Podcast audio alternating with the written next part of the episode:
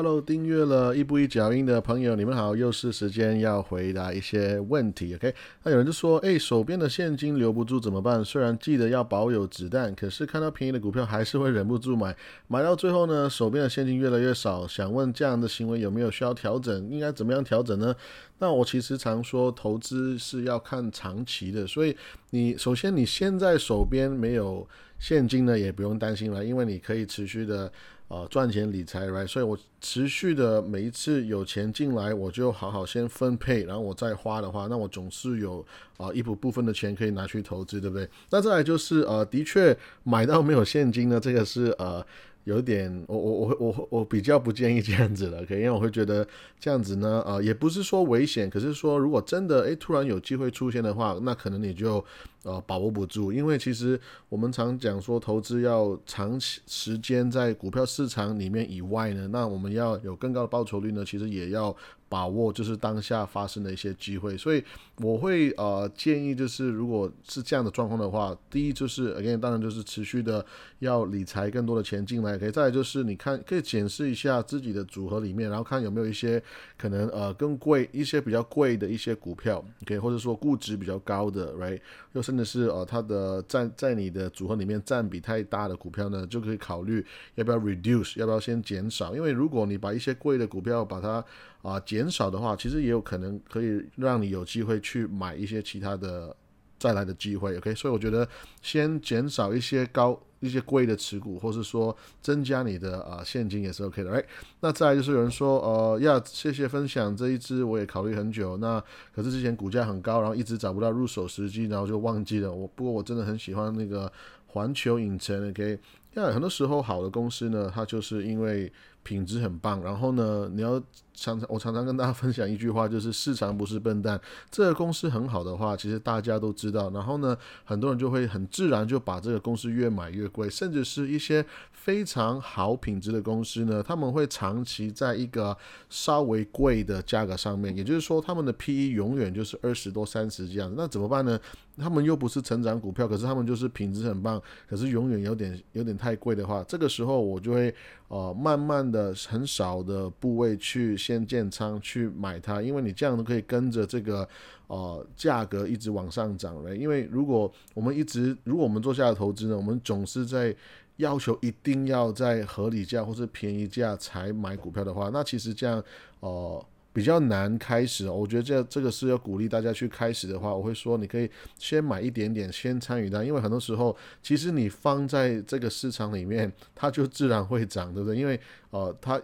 永远保持贵的状态，那其实是没有关系的。如果它突然掉下来的话，那更是这个时候你可以把握这个机会去买更多，或是说在这个时候建仓。可是我会觉得不要一直观望，一直观望，一直等的话，那就永远不知道什么时候要开始。OK，再就是，呃，碰到最大的问题是哇，有很多好喜欢的公司，研究之后又也觉得很棒，也在合理价买入，可是呃，一年半累积下来呢，现在有股息增长的公司，呃，大约五十家。啊，那大那老师说配置上不要超过三十家，那建议怎么样取舍呢？那其实五十家真的是有点多了，尤其是你是在一年的时间这样买下来。如果你说十年买下来有那么多的的话，我还觉得比较 OK。可是如果一年买那么多的话，其实呃，我觉得 again 也也不是说一定要把它卖掉，对不对？如果你自己手上有现金的话，呃，我觉得你可以让这个钱更有效率的话，就是要。要在一个部位可能要买更多了，它才会更有意义。不然，如果每一个股票才买一股的话，那其实啊，这个就是真的是买 ETF 会比较好。像比如说有一档股票，一个 ETF 叫 Nobl，来这个 ETF 就是呃持续会股息成长的一家呃 ETF，里面就是把所有的股息贵族呢都会放在里面，对不对？他们都是大公司，而且是股息持续的成长二十五年以上的公司呗我我觉得如果你是买那么多的 ETF 啊，买那么多的股票的话，那不如你可以。啊，建仓一个 ETF 就是也是没有关系的，OK？那有人说，Jason 可不可以知道这些 resources 的连接呢？啊，我会呃之后可能我尽量就是把我的截图就是再再跟大家分享我是从哪哪里来的。但但但是其实呢，我截图的时候都是很故意会让你们看到我是截图什么地方了。所以比如说像我如果是新闻的话，可能是 CNBC 网站，right，或者说雅虎，我我一些有些估价的时候会会截图，我可能会就是直接让你知道这个是从雅虎那边来的。所以呃亚不。下次我会尽量可以把一些连接也可以跟大家分享。可是我要强调，就是所有的内容呢都是免费，可以公开在大家可以在网上自己可以查啊查得到的资料，所以啊不用担心。可是啊，当然我我有一些呃，如果更更多的一些呃，比如说名单啊什么的话，那有有些有些有些内容呢，我我尽量可以把它放在如果档案，我也会可以跟大家分享。OK，Right，那。想知道的呃这些股票适不适合做选择权呢？要绝对是适合的，尤其是像呃我讲的股票，大部分都是呃股息股比较多。OK，那其实。股息股呢，呃，是特别适合做呃美股的一些选择权，然后是说我们常讲的一些 sell put 啊等等之类的。那呃，我觉得选择权是一个非常棒的商品，就是它可以给我一个非常稳当的现金流，而且呢，可以让我更用更保守、更合理的价格去啊买我这些很喜欢的公司，对不对？现在尤其尤其是像呃我最近常讲的一个 BTI 这个公司，如果我直接买，其实直接买还不够好。其实如果其实如果你用这个选择权呢，你会呃，赚更多，而且你会有更多的现金流，这个是呃，要我非常喜欢用选择权的。基本上，啊，选择权我是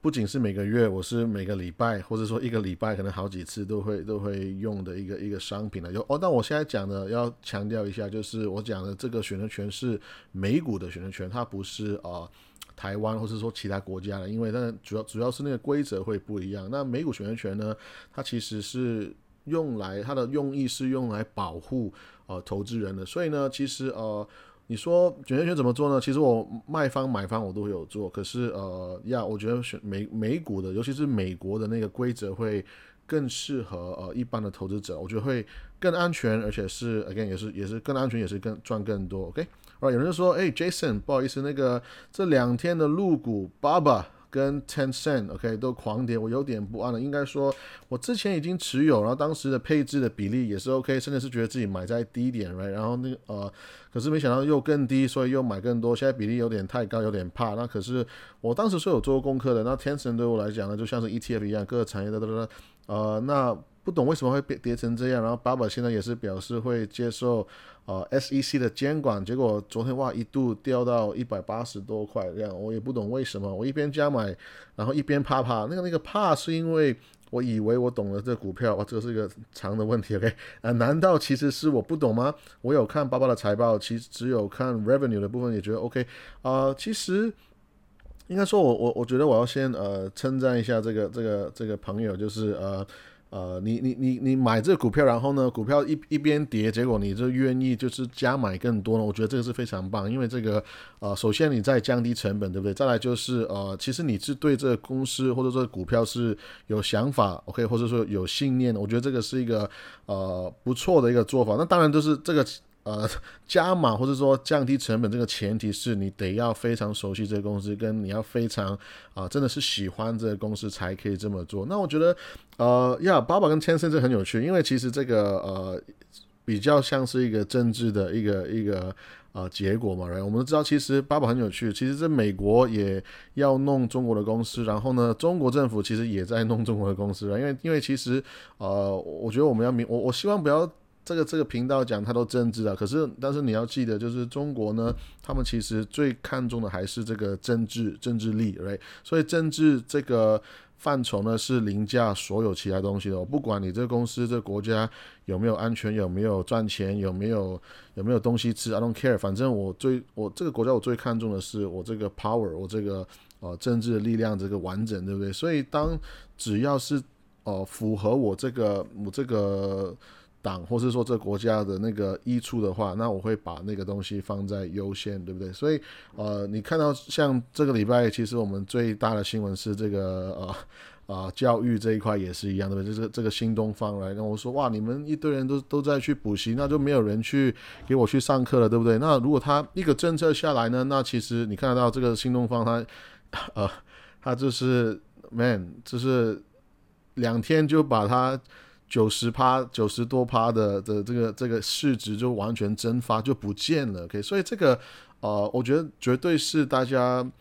投资中国股票之前要明白的一个风险，和一一一一个风险。所以，呃，这个这个是坦白讲，我没有办法去评论太多，因为如果哎，你如果你说阿里巴巴，那你说当然，你说以价值投资的角度来看，它绝对是一个便宜的标的了。可是我觉得，呃。投资中国的股票呢，我会觉得这个不可控的因素会会更多。OK，那可是我觉得再延伸一下下，我觉得呃，我我也愿意跟你分享。其实阿里巴巴到掉到一百八十块的时候，其实我有做呃，我有做选择权，我做 sell put。可是呃，要我就是纯粹是赚点快钱，就是这样，就就纯粹是把握那个时机去做一些投机。可是呃，我觉得我还是要回到要跟大家讲说，呃，这个如果你要长期持有美国呃，I mean。中国公股票在美国上市的股票的话呢，那你要注意就是他们的本质是什么？比如说像八宝哇，我这个这个问题可能要回答很久。OK，其实我我觉得这样子，你可以你可以去查一下八宝，它其实他的持他不是真的是持有。如果你买八宝呢，他并不并不并不是真的是持有阿里巴巴的呃股票，right？你你你你不过是持持有一个。一个海外公司就是一个持股的海外公司，所以如果你去查一下这个 VIE 这个概念之后，你就明白哦，原其实阿里巴巴根本就是在一个 Cayman Island，在在呃呃，就是呃一个一个公司里面在持有所谓的在有权利持有阿里巴巴的公司的股股权，那你就会发现其实诶，其实巴巴 B A B A 这个标的没有你想象中那么那么的安全呢。我会觉得，如果你真心喜欢呃这些。爸爸或者腾讯这些公司的话呢，我会觉得你你可你你要不要考虑一下，可能在呃香港或是说大陆的这个上海的证照，这这是这个呃这个交易市场啊，我今天一直没有办法讲中文，OK，就是你在上海的市场跟这个香港的市场，你直接开那边的券商。那边去买阿里巴巴的话，你就会呃，真的是持有阿里巴巴的股权。我觉得这个是呃，像我们外国人呢，如果我们投资。呃，美股的话，投资爸爸的话，这个是一个其实是一个风险来的，因为你不晓得这个 Cayman Island 可以发生什么事情。这个其实严格来讲呢是不合法的。OK，然后在呃，你你讲到这这个美国的监管没有错，因为他现在就是说，呃，中国公司如果他们三年内没有让我查得到他们的会计，没有让我做从第三方的美国公司去查查你们的账的话，那我就不让你们上市，对不对？所以这个其实也是一个一个风险，所以我会。呃，觉得如果你真的喜欢中国股票的话，你可能可以看一下那个分别是什么呢？在美国上市的 ADR 跟你在香港跟上海上市的呃的真实的中国公司，这个是有点差别的。OK，All right，很棒。再来就是呃，Jason，I start learning about investing US stock just earlier this year. I was exactly the one that you mentioned in your article that 以前以为自己完全不懂投资，所以把钱交给银行理专投资。在二零一九年投了十万美金给理专，可是今天有一半的资金是赔十五二十趴。I've been following your thousand dollars per month series since earlier this year with my salary saving each month. I want to know how to rescue the hundred K investment. 嗯，其实跌十五到二十趴这个事情，我觉得不是。让我觉得呃害怕的事情，我我比较害怕的是，呃，你不知道，这我们不要说你，就是我们自己，如果不晓得，或者说对我们买的公司没有认识，而且是甚至是没有信念的话，我跟你讲，如果你不认识你的公司的话，这个公司跌零点五趴，你都会受不了；这个公司跌呃，I don't know，就是两趴五趴，你都觉得不舒服，因为你你你的眼光会。比较短一些些，因为你你你你就很紧张这笔钱安不安全，你就没有看到你买的是什么东西，right？所以呃，为什么我花很多时间跟他解释说我们要了解公司的品质呢？就是因为如果你真的可以看穿你持有的这你是这家公司的股东，你持有的是这公司的一部分的话，其实坦白讲，很多时候股价的波动就不会对我们有太大的影响。那像这个朋友，嗯。诶，他他的问题呢还有更多，他就说，呃，我我当我担心当初不懂，然后现在没有完全搞清楚这个基金是什么，那我会不会呃有股息，可是赔在价差又有高的管理费，那要不要长期持有？所以其实我我的我的感觉就是，如果你根本不认识你的理专帮你买的标的的话，那其实。如果你你你把这个理专拿掉的话，你你如果你光是思考一下你自己愿不愿意持有这些标的的话，我就觉得，呃，如果你没有这个信心的话，可能就。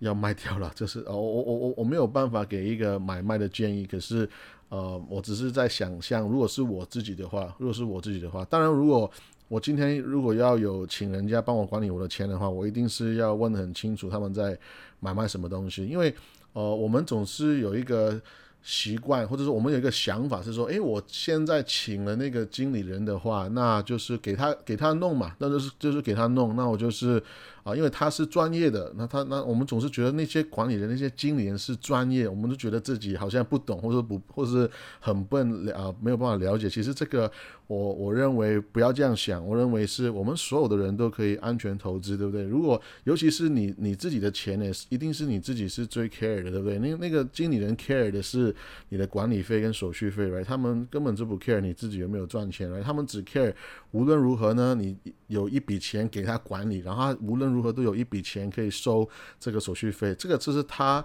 呃活着最重要的概念。可是我们不一样，对不对？我们我们如果要投资这笔钱的话，我们得要要赚钱的，right？所以啊，我会建议大家就是呃不要不要把这个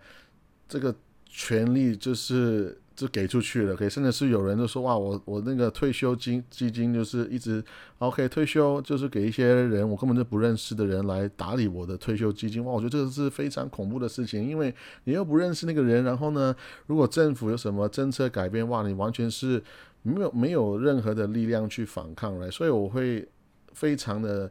强调就是，而且我非常的呃，常常讲的一个事情就是，你我们可以自己打造我们自己的 ETF，我们可以自己打造我们自己的基金，来，我们可以自己打造我们自己的退休的一个被动收入，来，不要把这个思考外包给人家。OK，那我觉得